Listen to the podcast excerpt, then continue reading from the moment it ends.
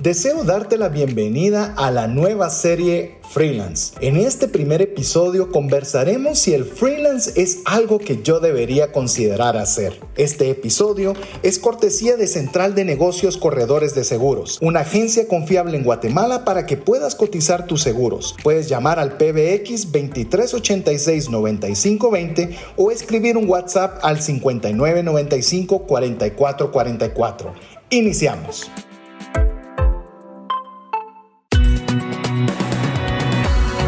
Nuestra mirada va más allá de los límites naturales. Nuestro objetivo, darte herramientas que puedan ayudarte a tomar decisiones financieras inteligentes. Somos trascendencia financiera.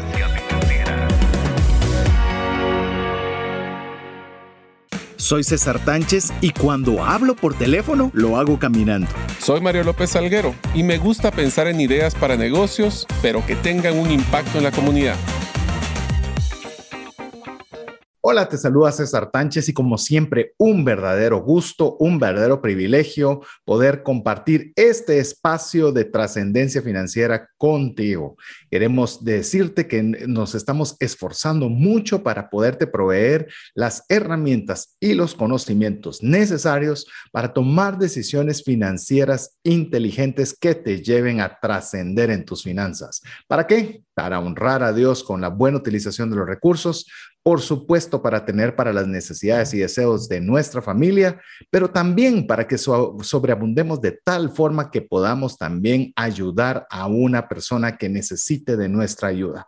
Así que si te hace sentido nuestra misión, nuestra visión, nuestro anhelo, nuestra pasión, pues bienvenido al programa de trascendencia financiera. Si ya eres de las personas que tiene buen tiempo de escucharnos o bien es la primera vez que tienes la oportunidad de, de participar de este espacio, te decimos y lo mencionamos con frecuencia porque realmente así lo creemos, es que vamos a hacer todo lo posible para que el tiempo invertido valga la pena, para que puedas tener una retribución en crecimiento personal en lugar de haber dedicado este tiempo a otra actividad. Así que ese es nuestro objetivo y eso es lo que tenemos en mente cada vez que generamos contenidos para poder compartir a través de este espacio pero no estoy solo. Tengo la oportunidad de estar también junto con mi amigo, coanfitrión del programa, coautor del libro 10 razones para invertir en criptomonedas y 5 para no hacerlo, y de varios emprendimientos que hemos, estamos realizando en conjunto. Así que bienvenido, Mario.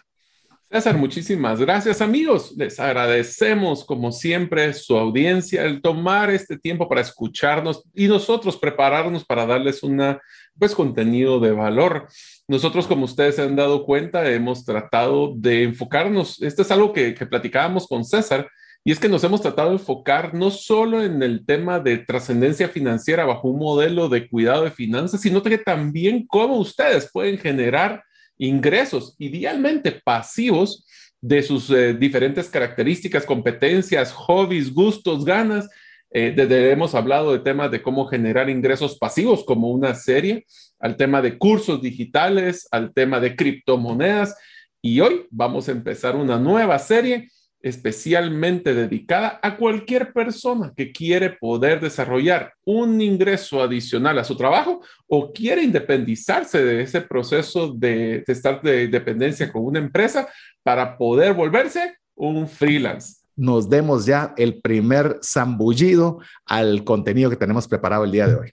Yo creo que todo está bastante claro, César. Lo interesante que creo que todos nuestros oyentes están preguntando es exactamente qué es un freelance o cómo se considera un freelance, porque creo que les vamos a explicar este concepto para que ustedes se inspiren. Amigos, recuerden, soñar es gratis, pero para poder soñar tenemos que ponerle una fecha, hacer un plan de acción, tenerlo a la vista y realmente poder dedicarle el tiempo. Así que ustedes aprovechen ahorita mientras nos escuchen a soñar qué les gustaría hacer bajo este modelo de freelance. Yo diría, César, que una forma muy fácil de poder traducir tal vez el tema de freelance es como un profesional independiente. Es un profesional que va a ser responsable, que usualmente trabaja por proyecto, diría yo. Yo sé que tenemos una definición un poquito bastante clara, pero te, diría que lo que yo he utilizado, el concepto de freelance que he contratado y que hay una tendencia muy interesante de ser freelance, pero quiero romper un paradigma con nuestros oyentes. El poder trabajar, hablemos de un tema de diseñador, hablemos de un tema de, de poder dar servicios de consultoría, de, de, redes sociales o de inclusive de hacer asesorías en cómo poder eh, hacer un suéter crochet, porque también se puede hacer hasta freelance de ese tipo, no se limiten a que ahora solo tienen que conseguir clientes o nuestro potencial mercado es Guatemala.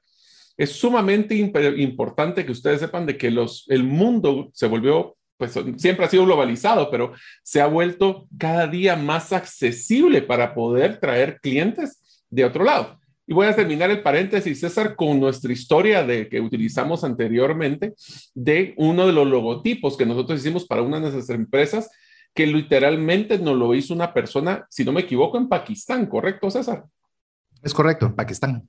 Entonces se dan cuenta de que ya hoy contratamos nosotros personas de Pakistán. Yo hice un, un diseño eh, con una persona en India. ¿Y quién dice de que alguien en Europa no los puede contratar a ustedes? Así que tenemos un mercado sumamente grande, pero ¿por qué no le entramos a, lo que es el concepto que nos dice, como dirían, el diccionario eh, de lo que es un freelance? Sí, antes de hacerlo, eh, solo quiero mencionar algo, ya que lo mencionó Mario, porque como que tiene una fijación con el crochet. Eh, me ha dado. es que me parece impresionante vos que alguien haya ganado miles de miles de dólares enseñando a la gente. Uno, crochet. Y dos, a jóvenes, porque no es un tema de señoras, de abuelitas, que es el que están a mí me parece impresionante, por eso todavía lo tengo en la mente. De hecho, quiero comentarte, no tengo la autorización, de hecho no tengo ni siquiera el nombre de la persona, pero una persona que nos escribió y relacionado con el crochet y quiero, quiero compartirle para que usted vea que sí, leemos estos mensajes que nos animan, nos inspiran y, y a la vez eh, se vuelve un canal de comunicación en el que podemos tener algún tipo de interrelación. Una persona nos escribió y nos dice, hola, muchas gracias por este programa. Eh, específicamente se refería cuando hicimos la serie eh, creando un curso digital. Ese específicamente era el llegó el mensaje en esa oportunidad y nos dice, en especial me ha servido mucho. Durante muchos años estuve enferma y me impedía trabajar de forma dependiente. Oí lo interesante, cómo se vuelven hasta las actividades freelance. Creo que nos va a marcar en buena medida no solo la creación de un curso digital, sino el entorno de la serie. Nos dice en meses pasados, eh, recibí un milagro en el cual pude quedar sana. Eh, sin embargo, mi prometido se enfermó y falleció. Me quedé dependiendo únicamente de Dios, viviendo por fe, ya que no tenía trabajo, me pedían experiencia, la cual no tenía consecuencia de mi enfermedad, pero tenía los conocimientos. En mente tengo dos proyectos, Dios me ha ayudado a escuchar toda la serie y poderlos llevar a cabo. Inicié uno, puse en práctica lo del crochet. Por eso es que cabal con lo que ah, mencionaste, algo que, no lo habíamos platicado. Fue el corazón cabalmente en el que decía, toqué el tema del crochet, ya empecé a vender pulseras, monederos con familiares y amigos, me encargaron recuerdos y regalos. Estoy siendo bendecida, ya me estoy preparando para dar cursos que se refieren a mi profesión. Qué fantástico testimonio. Hasta cuesta a veces ni siquiera leerlo sin emocionarse de ver que alguna, algún consejo puede ser de ayuda, puede ser de bendición, puede estarle generando ideas, puede estarle generando esperanza, puede estarle generando ánimo. Yo no sé si lo logramos, pero al menos hacemos todo el esfuerzo con Mario de que al menos una idea Conversamos de muchas cosas, pero al menos una idea usted la puede aplicar a su vida y le sea de ayuda. Eso para nosotros es la gasolina emocional que nos anima a esforzarnos y en base a ese testimonial, porque sé que te lo compartí, Mario, que puedas mencionar algo y ver cómo un curso y ahora hablar de freelance pueden ser factores que puedan ayudarte a salir adelante en situaciones difíciles. Puede ser hasta un complemento de los ingresos actuales que tienes. O sea, el freelance se puede realizar como un concepto básico de ser freelance es el que te van a contratar por un proyecto, pero la utilización de tu tiempo para cumplir dicho proyecto es tuyo. Entonces puede ser lo que llaman en Estados Unidos un side gig, un trabajo adicional a la que ya estás realizando. Tú quieres salir de deudas, puedes empezar a utilizar tu tiempo para hacer como este tipo. Y espero que dentro de la serie te inspiremos a soñar de qué tipo de cosas son las que te gustaría hacer. Pero voy a entrar tal vez al concepto de lo que pusiste, eh, César, del Oxford, que dice un, qué es la diferencia entre un emprendedor y un freelance, porque sí existe una diferencia muy fuerte. Por ejemplo, un emprendedor es una persona que funda un negocio o negocios. Ahí, ahí sí somos emprendedores, César. Solo que ya creo que se nos pasó la mano de tanto negocio, pero bueno, ahí vamos tomando riesgos financieros con la esperanza de obtener beneficios económicos, mientras un freelance es una persona que trabaja por su propia cuenta, pero que ofrece servicios puntuales a distintas compañías o clientes. Entonces, uno es un servicio a clientes, el otro es una persona que genera un modelo de negocio que posiblemente un emprendedor va a contratar en sus inicios a freelance, porque no puede tener personas tiempo completo trabajando en su emprendimiento. ¿Por ahí más o menos? Sí, no, de hecho, eh, tal vez a mí me ayudó mucho ese concepto, primero por la fuente, que es una muy buena fuente, y segundo, eh, si te das cuenta, un diferencial, por lo menos en esta definición que nos presenta el diccionario Oxford, es la toma de riesgos financieros. Es decir, una persona que está formando un emprendimiento posiblemente va a tener que contratar una oficina, va a tener que contratar servicios de comunicación, posiblemente va a tener que contratar personal, va a tener que adquirir productos, va a tener que hacer una serie de inversiones que van a conllevar un riesgo. Es decir, eh, el emprendimiento, yo siempre lo he dicho eh, cuando hago radiografías financieras, que el emprendimiento es una inversión de riesgo agresivo porque realmente estamos poniendo muchos recursos en riesgo. Eso no significa que sea malo. De hecho, yo aconsejo que todas las personas deberíamos tener en nuestra estrategia de inversión riesgos eh, moderados, riesgos conservadores y riesgos agresivos.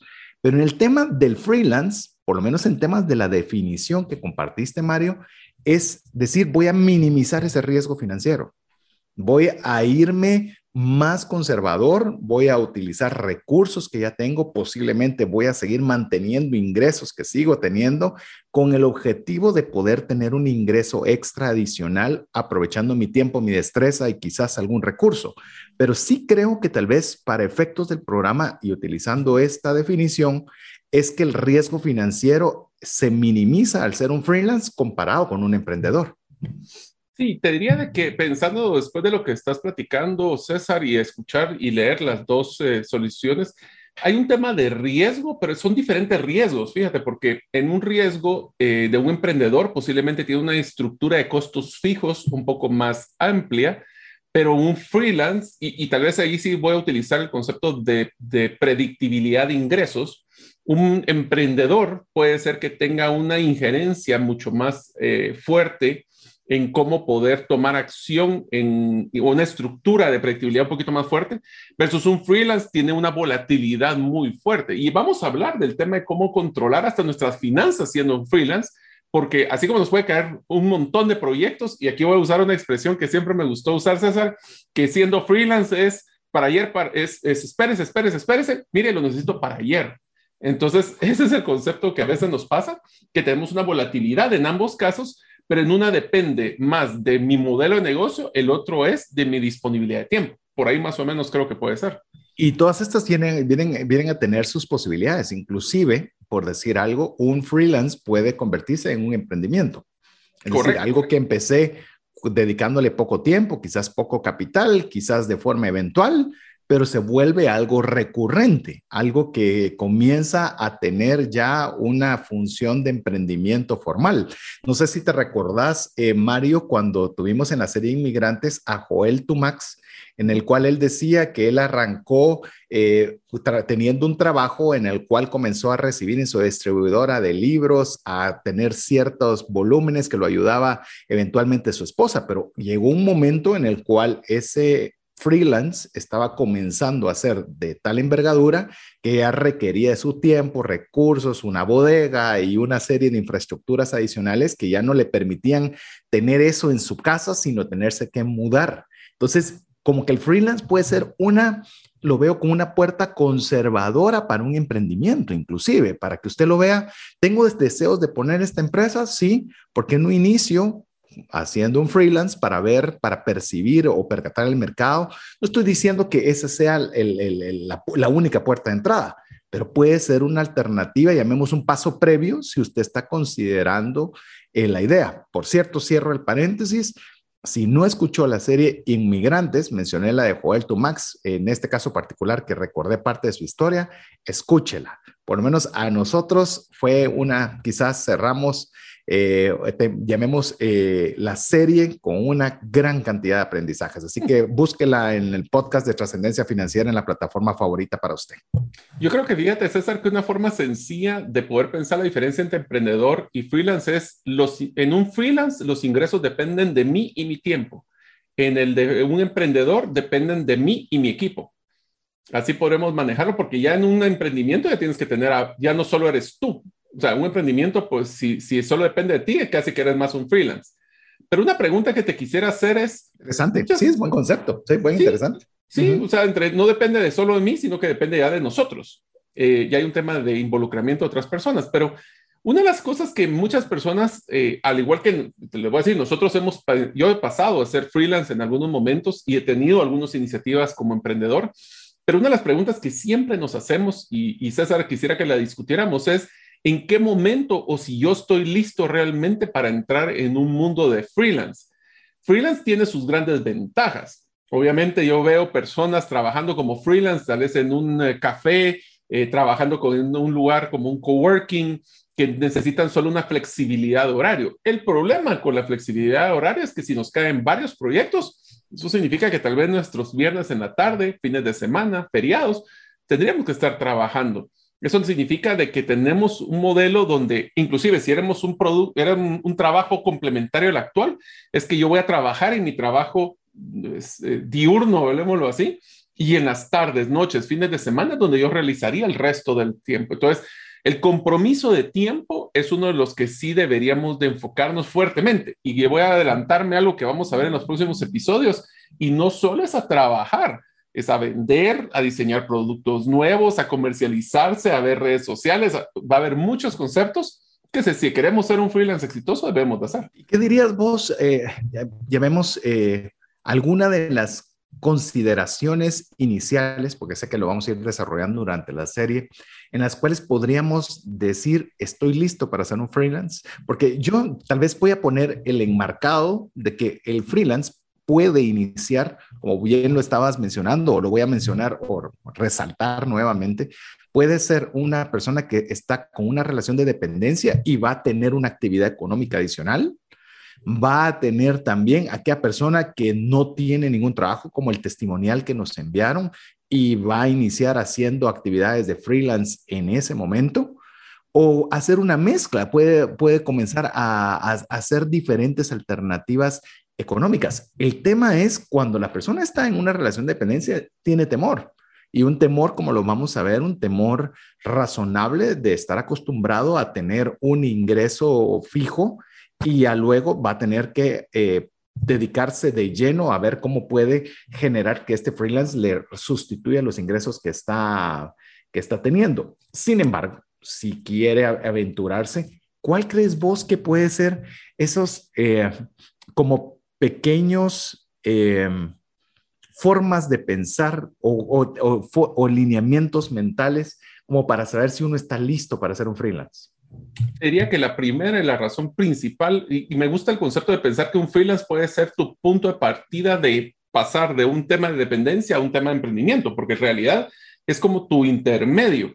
Lo primero que tenemos que estar claro es si tenemos algo que nos apasione, algo que de veras nos guste, que nos, como dirían, que nos, que nos trabajaríamos aunque no nos pagaran, o algo que nos encantaría explorar, pero no queremos romper todavía ese patrón de dependencia en este caso, o que nosotros manejemos, punto dos, te diría, eh, manejar un tema de inteligencia emocional sobre la volatilidad del dinero. Y aquí voy a hacer un tema que ha sido uno de los más difíciles para mí. Eh, César, como ustedes saben, ha sido emprendedor desde hace mucho tiempo, pero yo he pasado mucho de mi vida profesional en un modelo de dependencia dentro de grandes corporaciones. Y eso de no tener una garantía de tu cheque mensual o la garantía del aguinaldo del bono 14 en el caso de Guatemala, se vuelve un tema de manejo de inteligencia emocional y planificación financiera. Si nosotros queremos no pasar de cero a uno, sino que lo queremos en intermedio, nos va a dar ese, primero, preparar esa base de clientes y segundo, probar los músculos de esto si realmente me gustaría que se volviera mi trabajo principal. Entonces creo que freelance es un muy bonito punto de partida de poder empezar a pensar en una independencia que tiene sus, sus factores. Yo me recuerdo que me preguntaban en su momento, eh, me decían, eh, ¿qué recomendaciones darías para dar ese salto, ¿verdad? De la dependencia a la independencia. De alguna forma siempre está, y creo que eh, estereotipado de más los beneficios que puede tener la independencia. No estoy diciendo que sea mejor o que sea peor, pero muchas veces se percibe diferente a lo que es una realidad llamemos, me decían, ¿y qué, qué, consejo darías a los que hagan ese paso? Y yo les diría, mire, si usted tiene una relación de dependencia, arranque su freelance con el estado de dependencia. Porque yo, yo, yo lo hice al revés. Yo me salí, al igual que Mario, y nos aventamos al agua, pero es, pero es difícil, es muy difícil esa incertidumbre en lo que se siembra, en lo que se consigue en los clientes, en lo que se consiguen los pagos. Las facturas siguen llegando. Las facturas siguen llegando, el colegio hay que pagarlo, la renta hay que pagarla, la luz hay que pagarla. Es más, si uno decidió todavía dar el paso a emprendimiento sin un freelance, en una oficina, salarios. Costos eh, fijos. Es bien complicado. Ah, no, y los, y los hijos, no, o sea, es bien complicado. Entonces, mi sugerencia es, si usted tiene una fuente de ingresos constante, puede comenzar a hacer su freelance mientras usted tiene esa fuente de ingresos, apoyarse en su cónyuge, como fue en el caso de Joel Tumax, que lo acabo de mencionar, de que su cónyuge en el tiempo que tenía disponible podía dedicarle más tiempo a esa actividad, mientras tenían la tranquilidad de tener una certeza de, ingreso. Y cuando ya obviamente el freelance ya se estaba convirtiendo en un emprendimiento y estaba generando recursos, pues ya la toma de decisiones es más sencilla. Entonces, yo sí le digo, amigo, amiga, que, lo piense bien, inclusive si usted toma la decisión porque ya se aburrió de estar en un trabajo de dependencia y usted va a arrancar de una vez con todo, hágalo con un respaldo económico.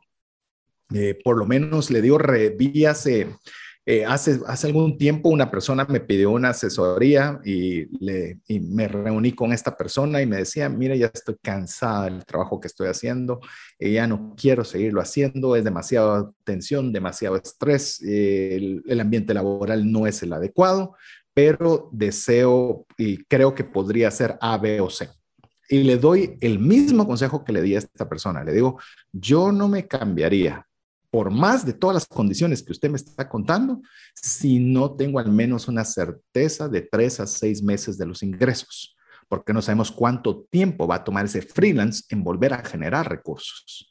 ¿Y sabe qué es lo que rescato todavía eh, positivo esa reunión? Eh, pasó quizás un mes, dos meses desde que tuvimos esa reunión y entró la pandemia del COVID a Guatemala se cerraron los negocios, se cerraron las oportunidades de trabajo. Imagine usted si no hubiera pedido consejo, empecemos por ahí, si no hubiera tenido la oportunidad de tener una asesoría, quizás hubiera tomado un paso impulsivo pensando que iba a ser bueno, sin el respaldo financiero y obviamente en una situación económica compleja. Entonces, yo creo que también una de las consideraciones importantes de poder saber si yo estoy apto para eso es también ver cómo están mis finanzas. Si mis finanzas están en orden y puedo permitirme eh, ese periodo de tiempo, enhorabuena, cortemos ese cordón umbilical. Pero si no lo es, mayor razón para dos cosas. Una, para seguir teniendo ingresos y, e incrementarlos con un freelance, o si no tengo esa fuente de ingresos, pues ahí sí que dedicarle, como dedicaríamos a cualquier trabajo, 8, 10, 12 horas del día a ese freelance para que nos pueda dar estos ingresos que tanto necesitamos.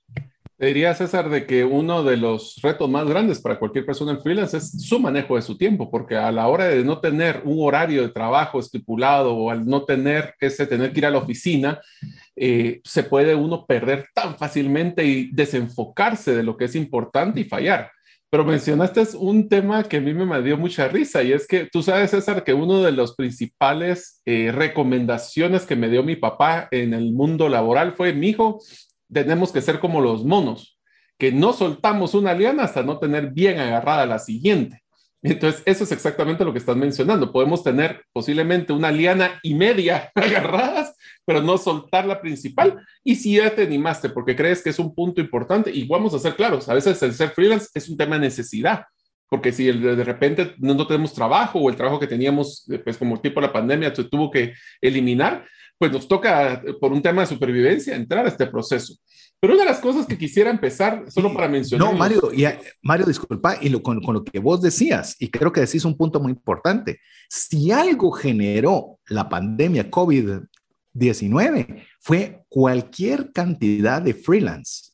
Es decir, promovió. De oportunidades. No estoy hablando de proveedores, oportunidades de oportunidades. Ese, es cabalmente mi punto. Había necesidad de hacer algo y no tenía recursos. Entonces tenías que buscar alternativas que te suplieran lo que necesitabas para poderlo hacer a un costo razonable. Es decir, obviamente con todo el respeto del daño que hizo el COVID a nivel mundial, trajo sus cosas positivas. Nacieron muchos freelance, muchos eh, freelance que se convirtieron en emprendimientos. ¿Te recuerdas, Mario? Ya sé que estamos a punto de cortar, eh, hacer nuestra primera pausa, de que lo quiero que lo comentemos. Una empresa muy grande que no podemos mencionarle el nombre, tuvo que variar absolutamente su negocio y le abrió la oportunidad de poder tener otra línea de negocios, que lo podemos decir, una empresa grande haciendo un freelance para poder conseguir ingresos y después integrarlo en su gama de negocios. Usted nos escribe, lo dejamos con mensajes importantes para usted. ¿Te gustaría aprender a invertir en criptomonedas y también a realizar una estrategia de inversión? Te animo a llevar los cursos que hemos desarrollado con este tema en herramientasprácticas.com. Hola, te saluda César Tánchez y deseo animarte a invertir en tu educación financiera. Te recomiendo adquirir el libro Más rápido y más lejos en sus finanzas, en el que obtendrás un mapa de 5 pasos para tener una vida abundante y feliz. Solicita el tuyo al 4236-0263 o si vives fuera de las fronteras de Guatemala, puedes adquirirlo en formato digital o físico por medio de Amazon. Decisiones financieras diligentes que honran a Dios y provean recursos para nuestras familias y prójimo. Muchas gracias por cada uno de los mensajes que usted nos está enviando al WhatsApp más 502 59 19 05 42. Apreciamos todos los saludos, apreciamos retroalimentación positiva o de mejora, también la recibimos también eh, siempre, por supuesto, respetuosa, ¿verdad? Entonces, no, no, hemos tenido ninguna irrespetuosa. Bien, una vez tuvimos una persona escuchamos. eh, pero respetuosa, con respeto creo que podemos todos ir mejorando.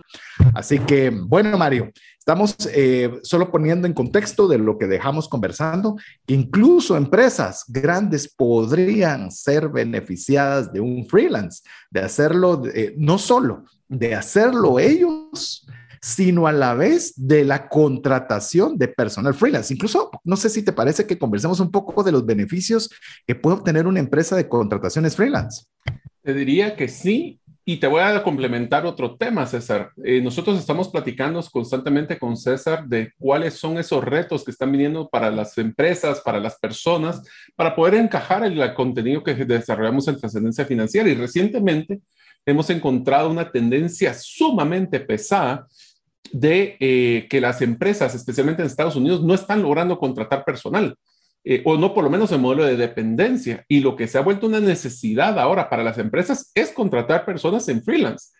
Eh, esto está rompiendo el modelo organizacional, pero de las ventajas principales por las cuales están pudiendo tener acceso a, estas, a este modelo es primero porque se vuelve un costo variable, no un costo fijo. yo pago por el proyecto o pago por el tiempo que la persona va a trabajar eh, segundo es que me da acceso a una cantidad de, personas con una competencia especial que yo necesito. Y tres es que le damos la flexibilidad a la empresa como al freelance de poder trabajar con otros freelance o con otras empresas. Entonces, todas esas flexibilidades creo que son de las cosas que más están gustando. Amigos, si ustedes quieren trabajar para una empresa en Estados Unidos pagando en dólares, ahora solo sería hacer la tarea de qué están buscando esas empresas en Estados Unidos de trabajo de freelance. Sí, yo creo incluso eh, cuando estamos hablando, y eso se lo vamos a contar, por ejemplo, con los emprendimientos, si podemos decir que tenemos emprendimiento, que tenemos cualquier cantidad de dinero en riesgo con Mario, nosotros esencialmente no tenemos una persona en dependencia aún, por lo menos al momento de que usted está escuchando esto, eh, pero sí hemos contratado cualquier cantidad de freelance. ¿Por qué no le comentas cuáles eh, son los que hemos contratado para que se inspire? Bueno, Vos mencionaste, por ejemplo, un logotipo que lo hicimos con una persona de Pakistán. Yo quiero compartirles, por ejemplo, en el caso del libro, el libro tuvimos la oportunidad de que la fotografía nos la hiciera Ross Fotografía. Ella no tiene una empresa, ella no es una emprendedora, no hay un lugar donde la pueda buscar, pero sí puede hacer estos servicios a pedido. Ella fue la persona que nos hizo esta, esta fotografía, las dos, la fotografía de portada contra portada. También tenemos el diseño de la portada. El diseño de la portada del libro es que todo es sencillo, ¿verdad? Pero ¿quién va a hacer el diseño? El diseño, contratamos a un freelance que nos hizo el diseño de la, la propuesta de diseño de portada y contraportada, el diseño para que encajara para impresión.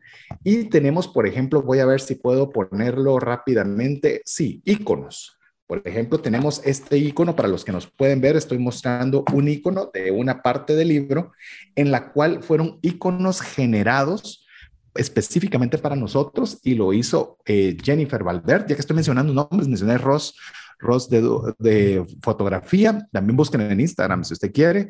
Eh, Jennifer Valverde nos hizo los iconos, la portada, diseño de portada nos la hizo Omar Martínez, es decir, personas que tienen sus freelance y actividades y trabajan por tarea, por actividad.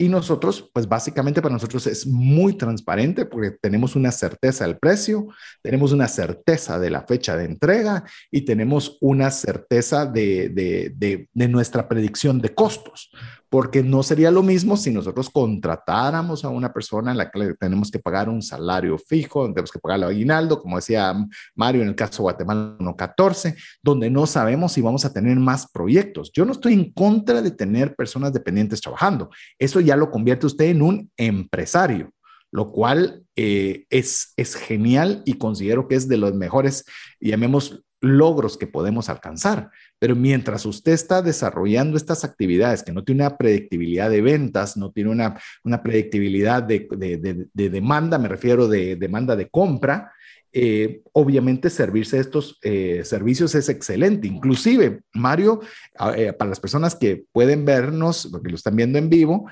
estoy con una taza, una taza que tiene un icono de, Bitcoin enfrente de ello, con nuestro logotipo de un emprendimiento que tenemos con Mario, que se llama herramientasprácticas.com. También lo hicimos freelance.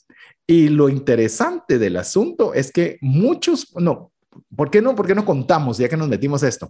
¿Cómo fue, por ejemplo, cómo ubicamos a Jennifer Valverde para que nos hiciera los iconos de, que utilizamos para la iconografía del libro? Aunque no lo crean, nos metimos a un grupo de Facebook de recomendaciones de diferentes tipos de profesiones, inclusive mucho freelance en realidad se promueve ahí. Eh, es un grupo de Facebook cerrado y les mandé una nota diciéndole, miren, necesito una diseñadora de, de caricaturista para poder hacer iconografía para un libro y habremos recibido fácil unas, tal vez unas 15 o 20 opciones muy buenos. Eh, lo interesante fue evaluar algo que no todos sabíamos, las opciones que habían de diferente tipo de diagramación, de arte, porque son arte realmente, y pues bueno, Jennifer fue la seleccionada. Y solo complementaría, César, hay otras personas que también estuvimos involucrados, ¿no? tuvimos, contratamos una empresa en el extranjero para que nos ayudara como freelance a manejar temas de redes sociales, el tema de posicionamiento en, SEO, se llama, que es todo el tema de Google. Eh, así que, y, le voy a decir otra cosa, César, y cada vez le voy a dar una, una herramienta que si ustedes quieren empezar a ver un mundo de freelance y les gusta la tecnología, ahorita, César, tú sabes, están sacando cursos certificados de Google en temas desde desarrollo hasta cosas como project o manejo de proyectos, hasta temas de manejo de redes, y son gratuitos. ¿Qué tal si usted podría tomar la iniciativa hoy de poder empezar a inscribirse en uno de estos cursos y aprender algo nuevo que le puede servir para un freelance en el futuro? Así es, así que, y, lo, voy a cerrar la historia, lo que mencionaba Mario, en ese grupo en particular, donde solicitamos si alguien conocía a una persona que nos ayudara en esa área, es de un grupo que está delimitado para hombres y nos recomendaron una mujer. hubieron hombres y mujeres. Y esto ya vamos a adentrar en los temas de freelance. Fueron como 15 personas que de alguna forma se pusieron a las órdenes, de las cuales solo como cuatro mandaron su propuesta de las cuales al menos dos mandaron su cotización y sobre eso tomamos la decisión. Hasta nos lo pusieron fácil y ahí podemos ver que eso lo vamos a hablar más adelante. Errores que cometemos a veces cuando hacemos un freelance tan sencillos como no dar seguimiento, ¿verdad? Pero, pero ya, ya. Ni siquiera dar el, el monto. Ni siquiera cotizar, sí, o sea. Ni siquiera cotizar. Pero yo diría, César, que uno de los puntos más importantes, amigos, que necesitamos tomar en cuenta, y esto es algo que con César hablamos constantemente de los errores más grandes que tienen las empresas, los emprendedores y peor aún los freelance, es no saber diferenciarse. Que nosotros le llamamos, y tal vez si nos han escuchado en otros episodios, esta es una frase que, o una eh, pues un, concepto que hemos platicado varias veces, que es el Unique Value Proposition, la propuesta única de valor. Voy a mencionar algunas preguntas, César, y después por favor me los complementas, pero ¿qué significa esto de ser diferente? Ok, diseñadores de logotipos, como hablamos con Jennifer. ¿Qué hace diferente a Jennifer de otros? Pues puede ser su estilo, puede ser su forma, algunos eran más caricaturescas, otros eran más como iconos, otros eran, ¿qué es la especialidad que si yo digo necesito un icono, Jennifer, si necesito una obra de arte, tal proveedor. O sea, ¿qué te hace diferente? ¿Qué es lo que te hace que sea práctico para que sea una forma fácil hacer negocio contigo? ¿Cómo puedo, cómo tú me vas a ahorrar tiempo, dinero a mí para que yo te contrate como freelance? ¿O cómo puedo yo generar más dinero a través de tus servicios? Son preguntas básicas, pero lo más importante, ¿qué te hace diferente? Porque si eres uno más, te van a empezar a, y voy a decir una expresión que ya César me la he escuchado varias veces, a falta de percepción de valor diferenciada con el cliente, si no existe, te comparan por precio y se va a ir el más barato. Y yo no creo que nosotros queramos ser el más barato. Inclusive mencioné, o cuando mencionas todas estas características, insisto, si no tuvo el chance de anotarlas, me animo a que escuche el podcast y las anote y usted responda a cada una de estas preguntas. Por ejemplo, eh, ¿cómo produzco yo dinero? Y usted podrá decir, eh, sí, pero yo estoy para poderle producirle a otra persona, pero yo usuario que voy a contratar el servicio freelance, lo que yo quiero es que ese producto me genere recursos a mí. ¿Cómo? Le voy a poner un ejemplo. Recientemente tuve la oportunidad de hacer un diseño de una plataforma de educación financiera para poderla hacer eh, para entrenamiento dentro de una empresa. Y había una parte que era una logística compleja en el sistema del hilo conductor porque iba a ser una, un modelo de entrenamiento largo, en el cual tuve la, dicha de poder tener una persona como freelance que me apoyara en poderme ayudar en ese gama de conocimiento que yo no tenía, en el cual él tiene un trabajo, el cual desarrolla como actividad normal de su lunes a viernes, de 8 a 5, estoy diciendo solo por mencionar algo, y las reuniones las teníamos fuera de su horario de trabajo en el cual me dedicaba una hora, dos horas, dependiendo del tiempo que nosotros necesitáramos, para él poderme ir guiando de cómo armar cada uno de los eslabones que tuvieran sentido uno tras otro. Y eso a mí me produjo dinero, porque yo pude tener un producto de mejor calidad que pudiera realmente darle un valor agregado a cada persona que lo escuchara, que tuviera un sentido, que tuviera una secuencia, que tuviera una lógica y algo que quizás yo tal vez podría haber hecho, pero me hubiera llevado el triple o el quíntuple de tiempo, en el cual esta persona a mí me ayudó a generar dinero. Entonces, usted tiene que hacerse todos esos cuestionamientos, cómo yo puedo ahorrar dinero, cómo puedo generar dinero, cómo puedo ahorrar tiempo, cómo puedo generar tiempo y, y, qué son aquellas virtudes en las cuales usted puede tener un valor diferenciado. Te comento algo rápido, Mario. Por ejemplo, cuando mandamos a hacer las tasas con los iconos de algunas criptomonedas, uno de los factores cruciales que necesitábamos no solo era que fueran buenas, sino que las entregaran rápido, porque estábamos contra el tiempo. Entonces, uno de los factores adicional al precio era la entrega rápida. Ese puede ser su unique value proposition para un freelance. Eh, hay productos que pueden ser más baratos, pueden ser que sean de mejor calidad, pero yo lo entrego en el mismo día lo entrego al día siguiente. Y hay veces que uno lo que busca no es tanto que sea más barato o más caro, sino que nos lo entreguen rápido al precio que eso implique. Y esas son las cosas que nosotros nos tenemos cuando estamos en el mundo de freelance, hacernos esas preguntas. no las voy a repetir porque lo voy a obligar a que escuche el podcast, pero téngale una respuesta a cada una de ellas enfocada en su freelance o en el freelance que cree que tendría potencial Y ahí va a tener usted ideas o diferenciadores que lo van a destacar del resto. Y una de las cosas que también mencionaste, César, que es interesante, es el, el hecho de cómo nosotros podemos generarle dinero a nuestros clientes, pero también tenemos que hacernos la pregunta, ¿qué tan rápido puedo generar yo mis ingresos?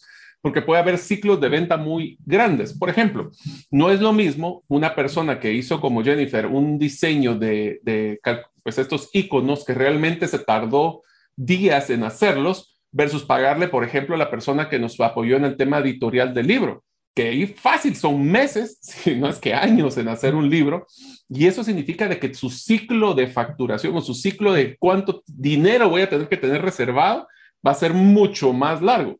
Ya en el próximo episodio de esta serie hablaremos de cómo manejar este tipo de finanzas y cómo a veces tenemos que mandar a pedir anticipos, cómo manejamos el tema de días crédito y siendo freelance. Y eso va a ser bien interesante cuando hablemos de este ciclo, porque al final del día yo voy a estar invirtiendo el tiempo y vamos a hablar ahorita de, cómo manejar nuestro tiempo, pero también tenemos que estar claro de que yo tengo que pagar las cuentas este mes. Entonces tenemos que manejar un ciclo de generación de ingresos interesante. Inclusive, si usted se da cuenta, estamos hablando en un programa de radio podcast, estamos hablando de Jennifer Valverde. Y es una publicidad gratuita en la cual eh, ella, por hacer un trabajo bien hecho en su freelance, eso le ha permitido que nosotros podamos comentar de su trabajo, así como... Y promoverla, porque la verdad es que la hemos usado varias veces. De Ross Fotografía, de Omar Martínez, de Punto Creativo, que fue también el, creador del, de, la editorial del libro. Es decir, ¿cómo podemos eh, nosotros poder utilizar o poder nos ver beneficiados o cómo en el caso de empresas de un freelance o cómo nosotros podemos ser esa ayuda. Eh, por ejemplo, un freelance podría ser, por decirle algo, eh, usted tiene una motocicleta, esa motocicleta no tiene uso más allá porque usted trabaja de 8 a 5, pues puede utilizarla para repartir cosas el día sábado. Usted puede decir, ah, pero yo no voy a repartir cosas. Es un freelance, es, una, es un ingreso adicional con un recurso disponible que usted ya tiene. O sea, ser Uber es freelance, vos. ¿Verdad que sí? Sí, freelance, porque no tenés una, no tenés, fíjate que podría ser perfectamente un freelance ser un conductor de Uber, por ejemplo, porque lo, te conectas cuando querés. Podrías hacerlo solo sábados si quisieras solo sábados o solo de 5 de la tarde en adelante. Puedes no hacerlo el día de hoy, no tienes una restricción de tiempo, de forma y estás utilizando normalmente un recurso que ya tenés. Yo sé que no todos tienen su vehículo y eso ha vuelto mercados secundarios en los cuales le rentan los vehículos, pero llamémoslo en circunstancias normales. Una persona puede tener como freelance, por ejemplo, la conducción o la de, de Uber o bien algún envío de documentos o demás a través de algunos recursos que ya tiene. Y hoy en día vemos que cada vez es un mercado en crecimiento muy importante. Pero bueno, Mario, hay, una, hay uno de los, eh, lo comentamos brevemente, pero creo que es, es hora de, de, profundizar un poco en el tema de que cuando una persona piensa en freelance, piensa en libertad de tiempo. O sea, yo voy a tener... No voy a tener horario. Para mí. Y, y, ya no tengo que tener responsabilidades. No, no, no. Las 8 de la mañana. Ya no, ya no tengo que estar reporta, haciendo reportes y demás. A ver, ¿Mito o realidad cuando estamos hablando del tema freelance? Te lo contesto de una forma muy sencilla. Cuando nosotros pensamos que en freelance no vamos a tener horario, no vamos a tener horario. Eso significa trabajar horarios extras. Y aquí tiene un factor adicional que te lo voy a poner de los profesionales independientes también. Si yo no trabajo, no genero. Aquí no hay un tema de ingresos pasivos. Bueno, obviamente ya si quieren entender por ingresos pasivos, vayan a la serie en el podcast, pero en este caso, que es un freelance, todo ingreso depende de mi hora hombre. Así que si quieres trabajar los eh, poco tiempo, ganarás poco. Así que sí, ese es el no tener horario, es una de las, de lo, que las personas no comprenden del no tener horario, lo que significa. Yo me recuerdo cuando di el salto de, de, de estar ya por mi cuenta, de, de, una relación de dependencia a una relación de emprendimiento, porque yo sí hice ese salto y ya le dije mi consejo al respecto pero nunca se me va a olvidar que yo trabajaba 12, 14 horas diarias. Sí, fácil. Y, me recuerdo, y me recuerdo tanto en su momento, que en su momento le voy a contar, cuando eso sucedió, uno le cobraban las llamadas por minuto, ¿verdad? Por minuto. Y yo me recordaba, decía, ala, qué rico era en la relación de dependencia que yo podía agarrar el teléfono, llamar a quien quisiera y qué me importaba, ¿verdad? Ni siquiera le, le prestaba atención. Pero cuando era de mi dinero, cada llamada, cada minuto contaba, ¿verdad? Porque obviamente mientras más llamada, más incrementaba la cuenta de teléfono, más incrementaba absolutamente todo y, y, era algo que era bien complicado, incluso tomar la decisión de contratar a una persona sabiendo que había que generar los recursos para poderlos tener. Era, era, era complejo, pero lo que quiero mencionarle es que normalmente va a requerir que se le dedique una buena cantidad de tiempo. Y esto, y esto requiere tal vez un primer punto que me gustaría mencionar y vos quizás ahí vas añadiendo, Mario, es que tenemos que tener la factibilidad, no la factibilidad, la responsabilidad de organizarnos. Porque si nosotros estamos muy libres, entonces nos levantamos a las diez y media, refaccionamos a las once, hicimos una llamada pero no nos contestaron, entonces ya llegó la hora del almuerzo. O sea, si no nos organizamos, podemos los días que se nos vayan como el agua y así no nos van a generar ingresos los freelance que hagamos. Yo te diría, César, que lo primero que, y lo mencionaste ahorita, lo primero, si quieres ser freelance, tienes que ponerte un horario. Y la verdad es que si ustedes quieren buscar hasta cómo manejar horarios efectivos, hicimos también varios episodios, donde hemos mencionado la metodología indistraíble de Nireyal. Pero independientemente de esto es muy sencillo. El hecho que no te exijan levantarte temprano, por ejemplo, hacer ejercicio y estar listo para trabajar a las 8, no significa que no deberías de hacerlo. Al revés, deberías de tenerlo porque tienes la libertad para organizarte. Pero te voy a ser sincero, César, si se dan cuenta, César y, yo estamos en muchos proyectos porque yo siento que el momento que me desocupo, me desenfoco. Entonces tenemos que tener claridad en la definición de nuestras prioridades. Y aquí va lo más importante. No se trata de hacer mucho, se trata de hacerlo más relevante. Si vamos a, por ejemplo, el tema de las cotizaciones. O sea, ¿cuánta persona perdió negocio porque simplemente no manda la cotización porque se le pasa el día porque puso a hacer otras cosas? A mí me pasa. Si tengo mucho tiempo libre, como que estoy tan desenfocado que tengo tanto tiempo disponible de que se me pasa el tiempo volando. Tenemos que prepararnos mentalmente para poder trabajar. Por ejemplo, César, te cuento, el otro año, como te este año, realmente estamos, estoy empezando a escribir otro libro y yo ahorita lo que estoy haciendo es que tengo que ponerle una hora al día para poder escribir. Si no, se me pasan semanas o meses y no toqué una página, porque no hay cosa más fea para escribir un libro que tener una página en blanco. Entonces tenemos que prepararnos mentalmente. También si vamos a estar con una volatilidad de ingresos, prepararnos financieramente, pero ese tema lo vamos a platicar después. Pero finalmente hay que estar claros. Freelance significa ser todólogo. Es el que comercializa, es el que trabaja, es el que cobra, es el que toca ir a, manejar redes sociales. Entonces tenemos que estar claros de que nuestra función va a ser multifacética y multidinámica. Inclusive con lo que estás mencionando, porque mencionaste muchos puntos relevantes y muchas áreas. Eh, una de las, de, por ejemplo, yo le puedo decir ahorita escuchando a Mario en el desarrollo que hicimos de contenido, por ejemplo, eh, algo que estaba yo analizando en la mañana, usualmente me tomo un poquito de tiempo para organizar las ideas y me di cuenta que estoy haciendo muchas cosas, pero realmente estoy haciendo muy pocas propuestas. Realmente no estoy haciendo la cantidad de propuestas necesarias para que obviamente tengamos mayores posibilidades de ingresos. Entonces, usted cabalmente cuando usted dice, sí, debemos definir prioridades, tal vez estoy muy ocupado, estoy muy activo, pero no estoy cotizando, no estoy vendiendo, no estoy cobrando. Eh, que ¿Cuál es el área que yo debo ponerle toda la atención? Porque como bien lo dijo Mario, nosotros tenemos que ser en un freelance el todo. ¿Puedo yo subcontratar otro freelance? Claro que puedes subcontratar otro freelance. Recuérdate que hay áreas que tú puedes tomarlas como un todo. Eso, eso me gusta mucho a veces, no sé, eh, hoy lo digo con el absoluto respeto y diciéndolo de una forma muy macro, ¿verdad? Sin entrar en interioridades, pero no sé si has visto a las desarrolladoras inmobiliarias, Mario.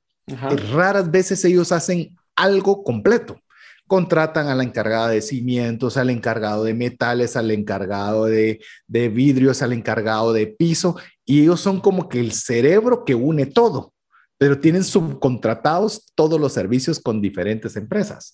Entonces, algo así también podemos hacer nosotros con freelance. Nosotros podemos decir, perfecto, yo voy a venderle las tasas con los iconos de criptomonedas a, a herramientasprácticas.com, pero yo no soy bueno para impresión. Yo lo que tengo son buenas tasas.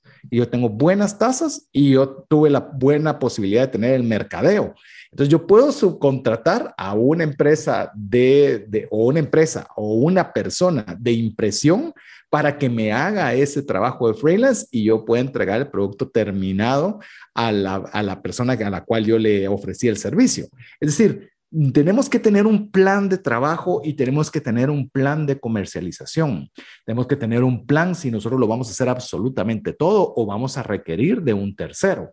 Entonces, eh, todo eso nosotros lo tenemos que tener claro para que no pase lo que mencionamos, que sí recomiendo a fulanito para que haga la iconografía y fulanito capaz que ni siquiera estaba organizado ni con su tiempo, ni sus prioridades, ni su agenda, ni mentalmente, entonces nunca llegó ni siquiera a cotizar. No estamos diciendo que nosotros seamos el negocio del siglo, pero ¿qué tal si fueron así 10 posibilidades de negocio? Mm, ya, ya si sumamos, está lo que se le llama el costo de oportunidad. Es decir, ¿cuál fue el costo de no haber aterrizado un negocio? Y eso es un costo altísimo, que no lo percibimos porque nunca vimos el ingreso, pero fue un ingreso que dejó de ingresar y es un ingreso, eh, perdón, es un costo de ingresos alto. Así es, esos son de los costos que a veces son escondidos hasta cierto punto, ¿verdad, César? Porque son de las cosas que tal vez cree, no nos damos cuenta a la hora de, de tomar, a la hora de tomar una decisión. Por eso es que es tan importante que nosotros veamos como un modelo integral. No tengo horario, pero todo depende de mí. Y ese depende de mí. Ahora, ahora sí, no le puedo echar el muerto. Esto es como poner el dedo así como doblado, ¿verdad? Quiero echar el muerto a alguien, solo dobla el dedo y sabes quién es el responsable. así de, de, de, de, enfoque deberíamos de tener en nuestro proceso. Pero tal vez un punto antes del siguiente corte, eh, nosotros tenemos que estar claros de que la libertad y te genera responsabilidad. Pero te voy a hacer unas preguntas que tal vez las discutimos en el siguiente segmento, César. Primero, nosotros podemos trabajar solos. Eh, nosotros podemos estar trabajando y manejando nuestras propias prioridades. Podemos administrar nuestro tiempo. Eh, podemos tener, esto es algo que a mí me pasa constantemente, César. Yo no sé cómo lo haces vos, pero por ejemplo, ¿cómo me puedo, quién motiva al motivador? El motivador.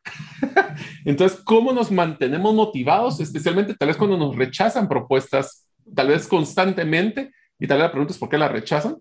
Y finalmente, tenemos que preparar nuestra área de trabajo. Si estamos trabajando en la cocina de nuestra casa, ¿qué tanta interrupción creen que van a tener? Si vamos a estar en nuestro cuarto, ¿qué tanta la tentación de irnos a dar una siestecita porque tengo la cama a la par? O sea, tenemos que tener un área de trabajo que sea acorde a este lugar o a esta profesión que queremos hacer. Como me hiciste la pregunta, me guardo el derecho de respuesta cuando regresemos de una pausa. Vamos a breves mensajes y estamos de vuelta con usted. ¿Te gustaría aprender a invertir en criptomonedas y también a realizar una estrategia de inversión? Te animo a llevar los cursos que hemos desarrollado con este tema en herramientasprácticas.com. No permitas que una enfermedad o fallecimiento inesperado destruya la economía familiar. Contrata un seguro de vida, gastos médicos o de bienes con expertos. Cotiza el tuyo al WhatsApp 5995 4444. Tener seguros es una decisión financiera inteligente. Mensajes vía WhatsApp 502 59190542. Queremos agradecerle cada uno de los mensajes que usted nos está enviando al WhatsApp más 502 59 19 05 42. Mario eh, me hacía una pregunta, lograr trabajar solo. Mire, lograr trabajar solo, eh, ya después de estar tanto tiempo en emprendimientos y haber hecho cualquier cantidad de vueltas sin un estado de dependencia, le puedo decir, es la parte más difícil de todo, eh, porque todo depende de usted. Eh, si usted, eh, por ejemplo, cuando usted tiene que ir a un trabajo, usted sabe que tiene que entrar a las 8 de la mañana. Eso ya es ya por sí es un orden, es ya, ya, ya, ya tiene un poco, ya tiene, ya requiere disciplina. Pero cuando usted está solo, el tener ese, ese, esa disciplina de levantarse un horario, esa disciplina de hacer actividades eh, relacionadas con su freelance, esa, incluso le voy a contar algunas de las cosas que son también difíciles, los éxitos. Eh, con Mario usualmente tenemos algunas conversaciones eventuales. Eh, le digo, tenemos muchas conversaciones, pero eventuales en las cuales nos contamos un éxito porque y que casi siempre va precedido por, ya que no le puedo contar a nadie más, te cuento que me salió bien A, me salió bien C, o me salió esta oportunidad de trabajo, esta oportunidad de negocio, esta asesoría, porque se vuelve muy solo, se vuelve una actividad muy solitaria, que incluso aunque usted tenga mucho éxito, es muy solitario. Entonces yo le animo a que usted pueda tener un amigo de confianza en el cual se alegre con usted. Me gusta esa parte bíblica que dice, ría con los que ríen y llora con los que lloran. Usualmente llorar no es tan difícil, ¿verdad? Pobrecito, le fue mal y usted dice, sí, pobrecito, pero alguien que de verdad se alegre por algo que le vaya bien a usted es un poquito más difícil. Así que si no tiene alguien que pueda llorar con usted o reír con usted, pues es también una parte de las buenas tareas de tener una persona, una persona que pueda también alegrarse de los éxitos que usted pueda alcanzar y pueda también motivarse, incluso ponerse eh, de alguna forma que le ayude coercitivamente a hacer algo. Voy a ampliarme porque Mario comentó administración de prioridades, tiempo, automotivación, etcétera. Eh, por ejemplo, nosotros tenemos eh, una empresa lo estoy diciendo una empresa, pero usted trasládelo a, a, formato de freelance, en la cual eh, los cinco socios que somos tenemos obviamente actividades propias de la empresa, más las actividades propias personales, pero nos propusimos todos sacar un, una certificación específicamente relacionada con el tema de blockchain. Y esto implica una cantidad de horas de estudio, exámenes y demás pero nos lo propusimos hacerlo todos y todos contratamos el curso, cada quien con su área de especialidad que le llamaba la atención y nos pusimos una fecha de terminación para que no quede ambiguo, es para que nosotros podamos tener esos factores de orden, porque si lo dejamos, va, comprarlo, va, ya lo compré, y cuando no lo he sacado, sí, fíjate que no he tenido tiempo, sí, la otra semana, el otro mes, el otro año.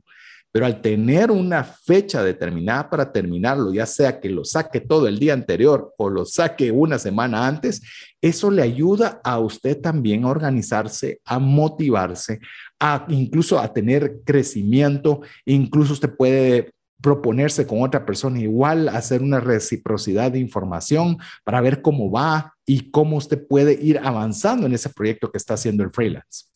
Sí, y es lo que regresamos, aquí motiva el motivador, ¿verdad, César? Si no estamos nosotros automotivados, eh, y aunque sea un amigo, un pariente, es bueno que se platiquen de ese tipo de cosas, pero el reto más grande, César, como te digo, es, y lo aprendí, es, tenemos que luchar constantemente contra la resistencia a la productividad.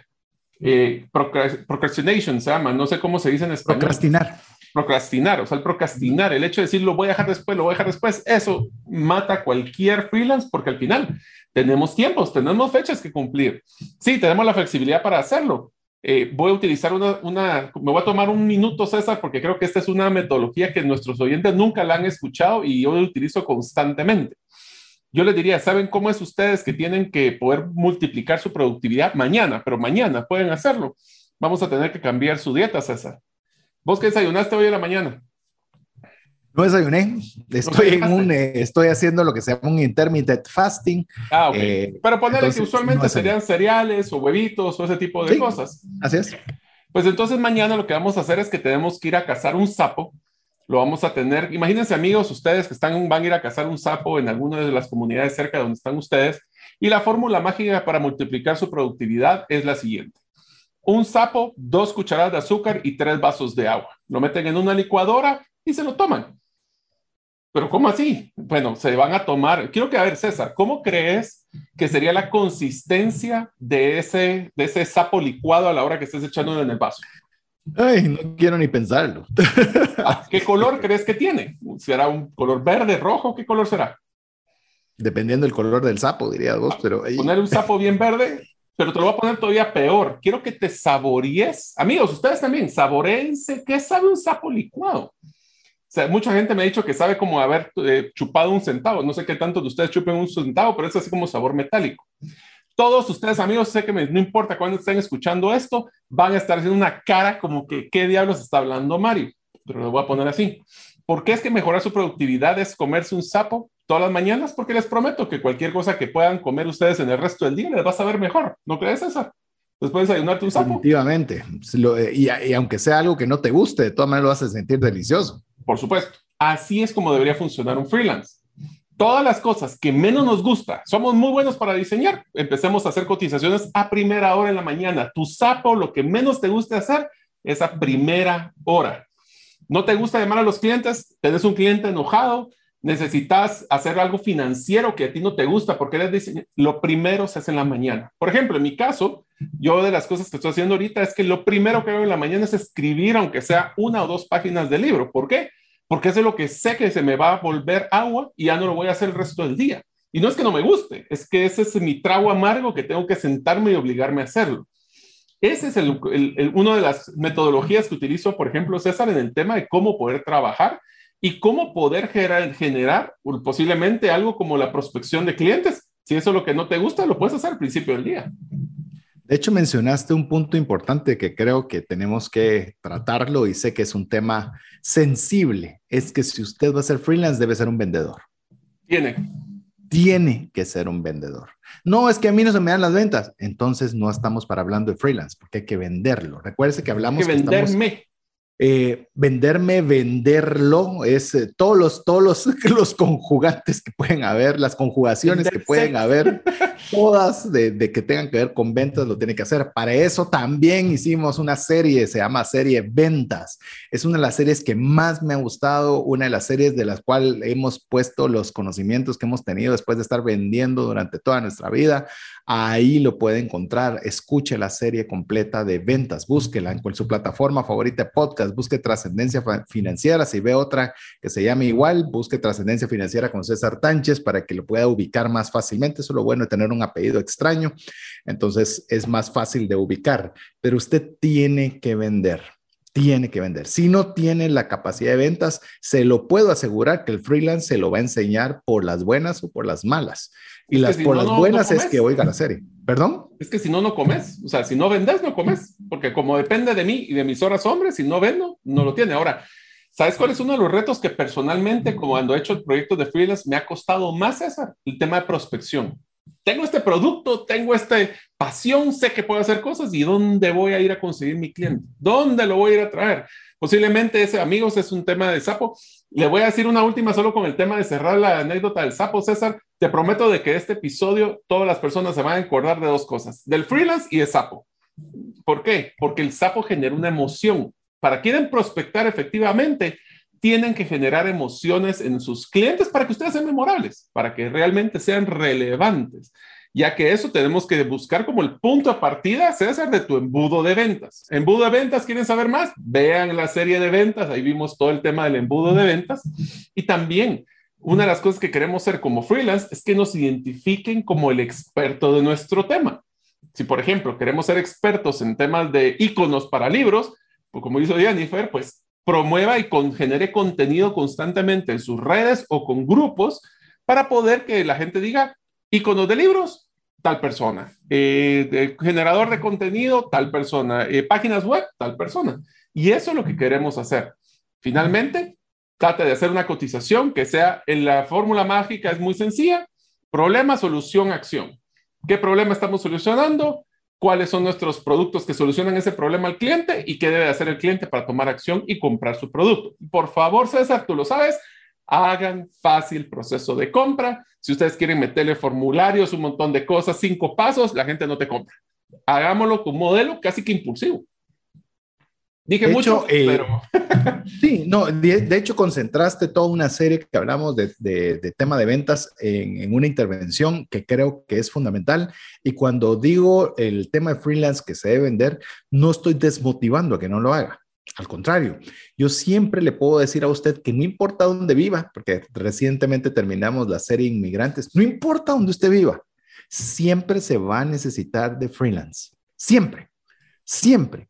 Es decir, usted puede ser un gran programador, pero quizás no consiga trabajo. Conozco una persona cercana, la cual es una persona muy buena para programar y no conseguía trabajo. No conseguía trabajo, no conseguía trabajo siendo un muy buen programador, pero freelance se va a necesitar siempre siempre va a haber necesidad.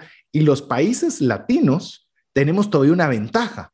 de que nuestro trabajo, por muy caro que lo cobremos, es muy inferior en precio a lo que le pagaría una persona similar en Estados Unidos o en Europa. Entonces, subcontratar esos servicios de freelance en nuestro país son absurdamente baratos, aunque para usted sean muy bien remunerados.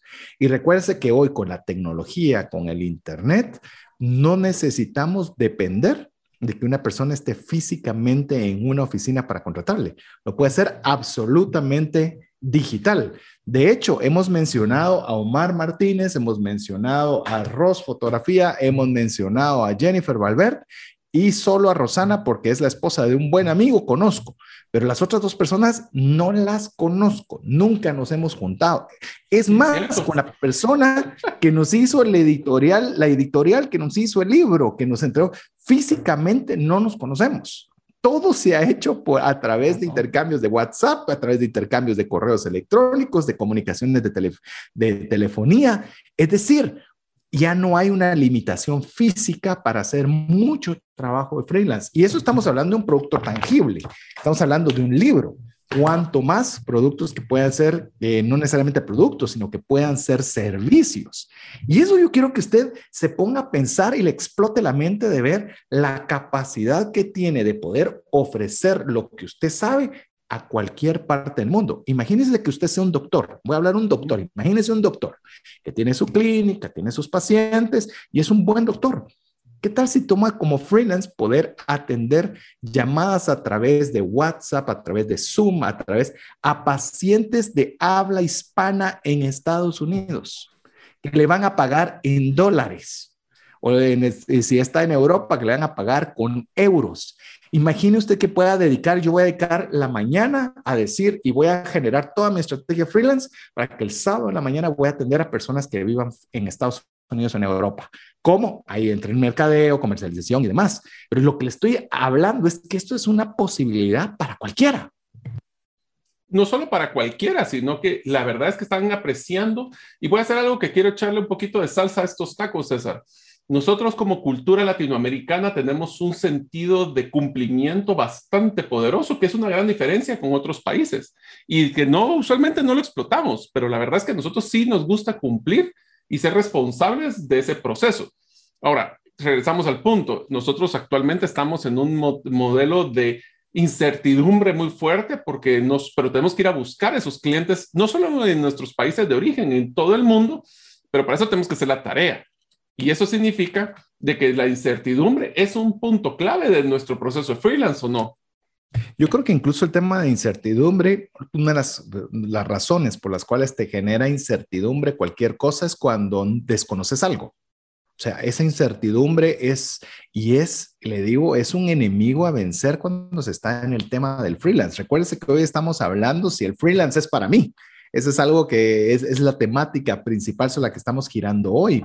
Y una de esas incertidumbres la vamos a vencer con información apropiada para poderla enfrentar. ¿Información de qué tipo? El tiempo que le debo asignar a cada proyecto. ¿Cuánto tiempo le voy a dedicar? Le voy a dedicar, eh, si estoy laborando, cuando regrese de, mi oficina o del lugar donde trabajo, voy a dedicarle de 6 a 7 de la noche. Voy a dedicarle todos los sábados en la mañana. Eh, ¿Cuánto tiempo voy a dedicar de esas cuatro horas a la semana? o cinco horas a la semana. Lo voy a hacer como. Es decir, voy a utilizar una hora para pensar en qué cliente debo vender, dos, la segunda hora, cómo lo voy a comercializar, tres, hacer mi lista de candidatos, cuatro, cómo voy a publicarlo en redes sociales, cinco, debo grabar videos para darme a conocer, seis, voy a mandar mails a todas las personas que conozco poniéndoles al tanto del nuevo, del nuevo freelance que estoy haciendo.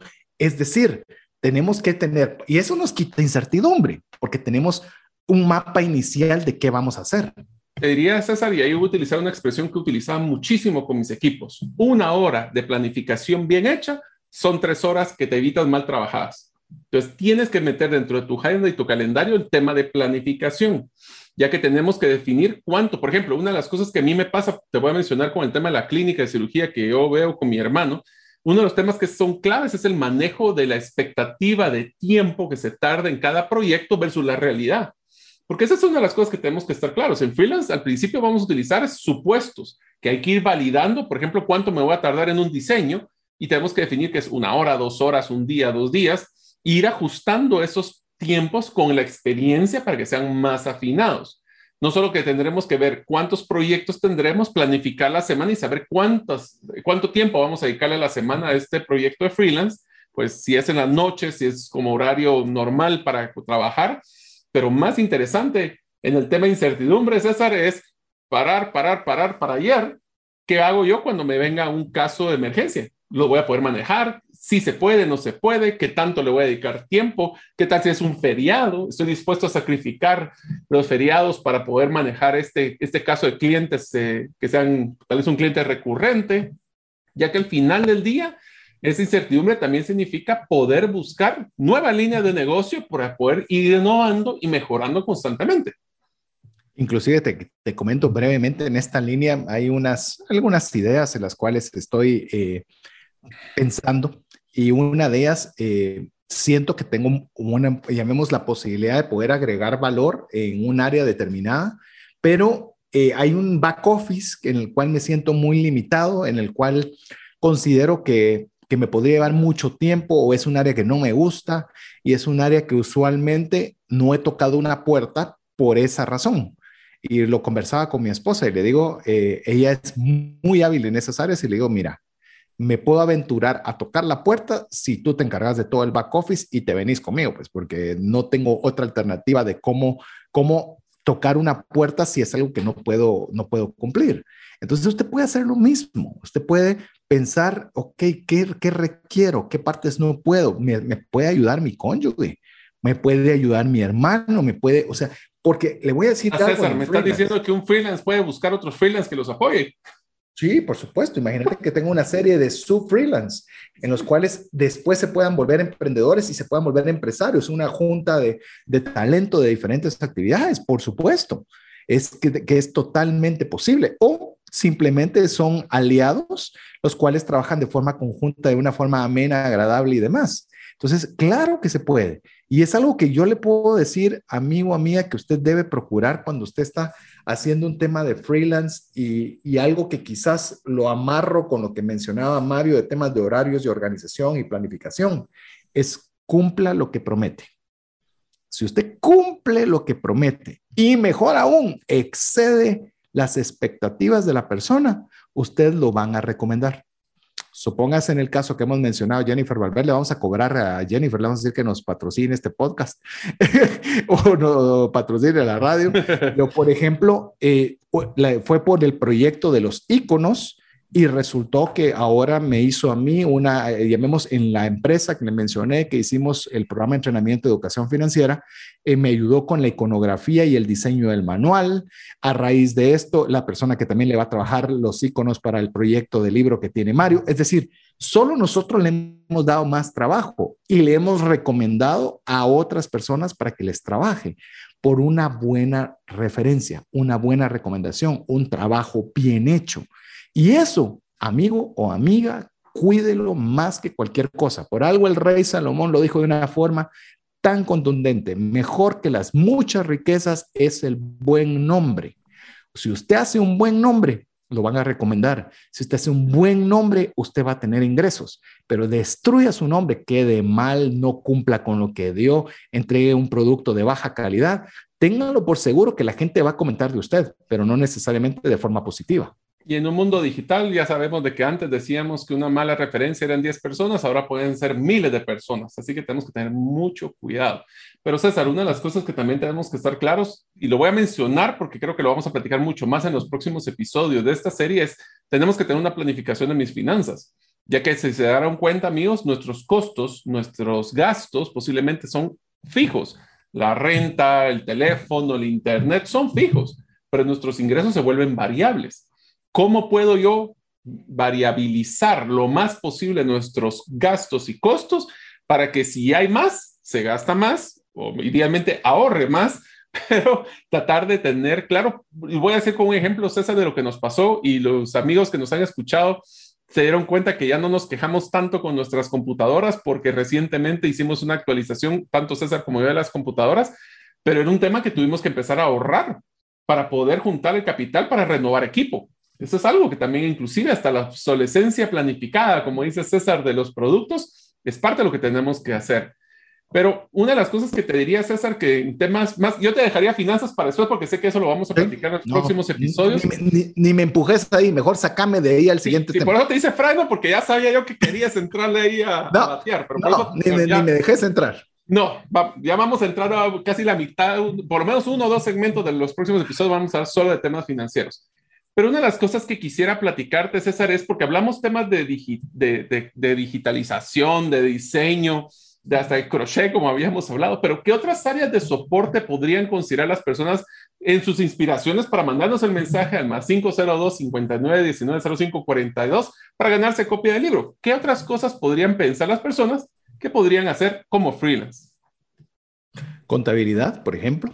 La contabilidad puede ser una de las áreas Comercialización es que tú tengas, por ejemplo, una fuente de poder eh, tener un mercado objetivo. Eh, hablemos, por ejemplo, si tú tienes, eh, voy a mencionar algo, tienes un, em, haces ejercicio, eres un coach de ejercicio, pues bueno, puedes tener posibilidades de hacer alianzas con nutricionistas, alianzas con, eh, yo qué sé, con productos que sean nutritivos, eh, puedes hacer también con empresas que se dediquen al tema del sueño, con médicos que se encarguen con temas de estrés. Es decir, puedes tú ser la fuente de comercialización de otras personas, administrativas, producción de contenido. Es algo que no se ha dado en Guatemala aún pero en Estados Unidos es muy viejo, que es el poder generar contenido para terceros, se le llama ghostwriting y es, por ejemplo, que una empresa quiere tener eh, contenido financiero, pero no quiere producirlo porque no pueden, no quieren, etcétera, pero sí quieren que sea su nombre el que aparezca, pues puede ser una persona en la cual pueden contratar para que les haga una nota semanal y le tengan un ingreso eh, por cada nota que realice. Es decir, hay muchas alternativas en las cuales podemos hacer. Pero yo creo, Mario, que no podemos cerrar el programa también sin que hablemos un poco de la importancia de definir el propósito del servicio. Correcto, o sea, al final del día, yo creo que lo vamos a enfocar como una pregunta muy sencilla. Si nosotros no estuviéramos dando este servicio, ¿qué se perderían las personas? O sea, ¿dónde está nuestra propuesta de valor? ¿Desde qué problema solucionamos? Y recuerden, amigos, de que entre más difícil el problema, más cardíaco el problema, más emociones como el sapo generan en ustedes, mejor va a ser percibido por el cliente. Por eso siempre tenemos que empezar a la hora de proponer nuestros servicios de freelance con el problema que estamos solventando. ¿Qué necesidad tiene el cliente que los hace frustrarse, enojarse o cualquier emoción que ustedes quieran manejar? ¿Quién es ese nicho de mercado? Que es, ¿Quiénes son esas personas que van a buscar esta solución? El qué es, qué es lo que hago y por qué lo hago. Y aquí entra un tema de propósito. No voy a entrar mucho por el tiempo que nos queda, pero el propósito es uno de los mejores diferenciadores de un servicio freelance. Y finalmente, quisiera que César se enfocara en el ICA, que yo sé que eso es algo que le gusta a él. Lo hemos comentado, de hecho, en podcasts anteriores. Eh, yo les voy a decir también a los amigos que están en nuestras listas de difusión, eventualmente alguna persona nos pide que, que, lo retiremos del listado. Perfectamente, quien no desee estar no tiene por qué recibir mensajes que no quiere ni necesita. Pero lo curioso es que después, te digo, me pasó con una persona que pidió ser retirada del listado y después pidiendo consejos sobre un tema que hemos tratado en una serie. Entonces, hay veces que por pereza, le digo, nosotros no nos dedicamos el tiempo para crecer. Y algo que les puedo yo decir, hemos hablado también de este tema del ICA, que es Ideal Customer Avatar, que es conocer perfectamente a quién es la empresa, la persona eh, que nosotros queremos proveer el servicio. Básicamente tener clara la demografía, fortalezas y debilidades, momento de la vida de la persona o negocio, principales motivadores, eh, tres palabras que podamos nosotros definir claramente quién es. Inclusive en una, en una mm, actividad que estuve recientemente involucrado, le hablaba a las personas con las que íbamos a desarrollar esa actividad y les digo, tengamos una imagen mental de la persona que queremos beneficiar pero de verdad, o sea, tengamos esa imagen en la cabeza. Sí, un avatar. físicamente, físicamente, ¿cómo es? En este caso era para el apoyo de una organización que se llama eh, eh, la, Fundación Moore o el Hospital Moore. Les digo, pensemos en un niño que está siendo beneficiado con esos servicios. Pensemos en él y cuando cada cosa que hagamos tengamos eso en la cabeza, porque eso nos va a enfocar y nos va a tener claro a quién estamos sirviendo o por qué estamos haciendo. En este caso era un freelance, pero benéfico, donde estábamos dando de nuestro tiempo para apoyar esta institución, pero con el ICA claro en nuestra cabeza. Pero bueno, Mario, llegamos al final del programa. Para variar, hoy sí me siento hasta cansado. Hemos corrido con mucho contenido, pero no se preocupe.